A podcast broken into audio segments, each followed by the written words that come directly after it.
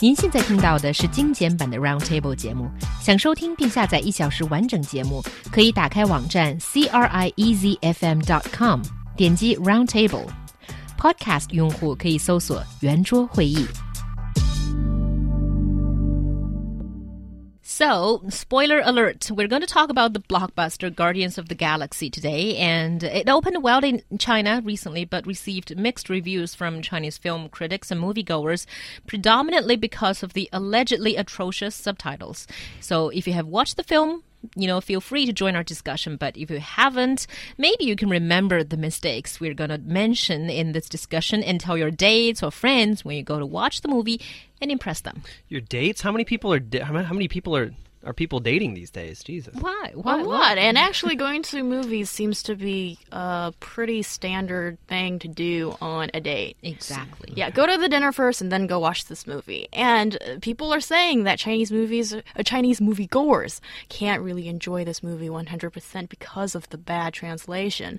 And having watched the movie myself, I don't really think it's that bad. There are a couple of errors, maybe a bit more than a couple, but I don't think it really um, spoils your uh, movie watching experience. Yeah, this I, comes from you who understands English really well. Yeah. And, well, know. also, I just remember, I mean, when I watched the movie a couple weeks ago, um, a couple days after it first came out, um, that I noticed there were a few points where I, would glance down at the subtitles because I was interested in how it was being expressed in Chinese, and I can't think of any specific examples um, from from that time.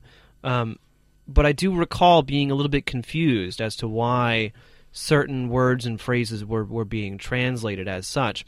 And also, I noticed, I think I was probably the only foreigner in the movie theater. It was maybe, you know, 75% full. And there were many occasions where I was the only person laughing. Mm. And my wife, you know, had to like kind of give me a little nudge to be like, John, you got to be a little bit quieter. Um, because, you know, partly partly it's because of the humor. I think. I mean, the, the I mean, you have to give the translators some credit in that regard. The humor was. Um, I think number one, very referential to '80s U.S. '80s culture because that's when the main character uh, that's that's when he is from.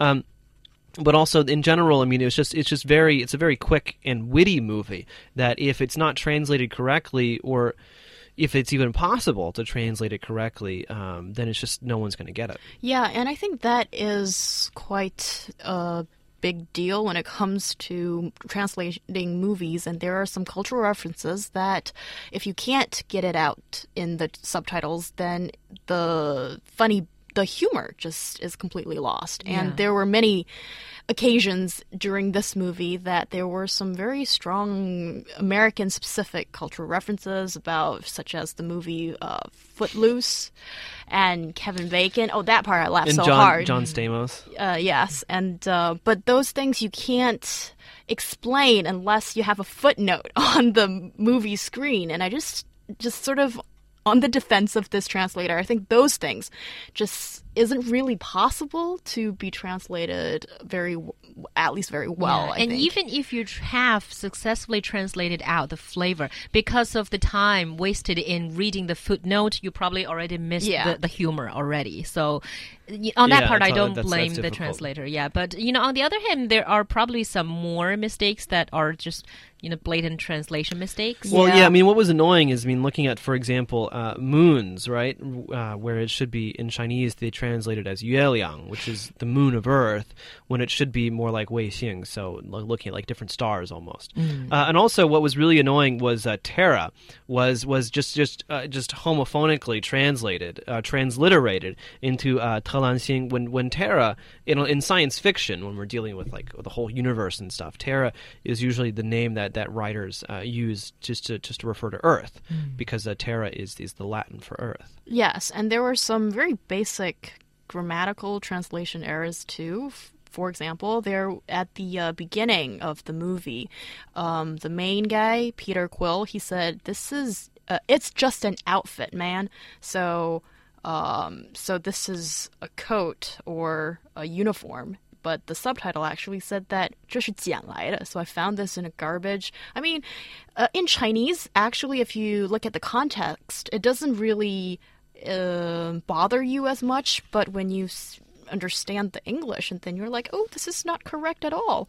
But I think when there's one person in charge of this whole movie, with uh, which is quite difficult to uh, translate in the first place, and then it just seems like this person hasn't paid 100% attention to details, to making sure that uh, some of these pretty simple mistakes should have been avoided. I think exactly, and, and so when we talk about translation, I think in, in some of those you know highly cultural context related parts. They can actually what the translator can do is they can probably you know do a ee which you know it's not a direct translation but you sort of find something in chinese that makes the same well, kind you, of sense. But you have to be careful because that the, the same translator tried to do something like that in yeah, pacific rim. And she got and she got a lot of flack for for for doing that. Right. But i think compare maybe so maybe her boss asked her not to do that again. It mm. is possible but i think in these you know in some of the Kevin Bacon sort of jokes, you can't do it, you, it with a direct translation. Nobody knows don't who. Kevin Bacon is. I think it would be really going out of the limb to do it in the Chinese way Yeah. because a lot of people are gonna bound to be slamming you no matter okay. it's Well, I think, or but I think it's not. also. I mean, if you if you do that, you're being unfaithful to the work, um, which I think as as the as the artists who crafted this film. Um, I would be insulted if someone did that to to a book or to a script that I wrote. Uh, I mean, it, it would be similar, and, and you know, also, I mean, like if we if we were to take you know a classic work of Chinese cinema, and then because some of the uh, the um, the phrases or words, you know, are just too too cultural specific. People who are translating it for for Americans decided to make like an American example out of it. I mean, how would Chinese people feel about that? Um, and also, I mean, as an American watching that type of film, I would feel I would feel cheated because I don't. I'm, I'm watching this movie. I mean, the, at least this is perhaps a bit different between me and Chinese moviegoers in Hollywood. But if I'm watching a Chinese movie, it's because I want to learn about Chinese cinema. I want to learn about Chinese culture. And so if you're giving me giving me something that's kind of like mediated and and you know as it's like it's like American Chinese food. I mean, American Chinese food isn't Chinese food. right. Well, I think that's one way of looking at translation, but some people think And that also trans- Chinese Western food isn't really Western food, by the way. It's usually pretty bad. Go ahead. Okay. Um, I think, uh, but translation for some people, they think that is actually a process of recreation, that it has to do with the translator's preference and see how can you um, express it in the best way you see fit in another language. So, Yeah. so I think these are very two different views on how it should be. Exactly. I think it's you know not not necessarily one side is right or wrong, but you know just to stick up for myself uh, again. Um, you know when I was uh, learning conference interpretation, this classic example of what if y- someone tells a joke and you don't understand the punchline as an interpreter, what you're supposed to do. So the best way is just to say in the other language. You know, uh, somebody has made a joke, please laugh. You know, this is, uh, see, so so the, right, so the only thing that you can do is to ensure that people But, this, the, but that's totally but that's, that's totally different. And I think that really we're talking about uh, many different areas of translation. Uh, and I'm sure that you know if we did if we did a couple Google searches, there'd be a, there's probably a lot of debate going on internationally. There is a lot of debate you know going on internationally about uh, translators um, and you know the effect it has and how they can do a better job in communicating across cultures and things like that. But conference translation is very different from a movie translation, which is very different from a book translation. That is and I, and I, th- I think really That the, the, the, the point that we have to make here is that supposedly, at least, the person who's doing the translation for Pacific Rim and for Guardians of the Galaxy is not trained as such,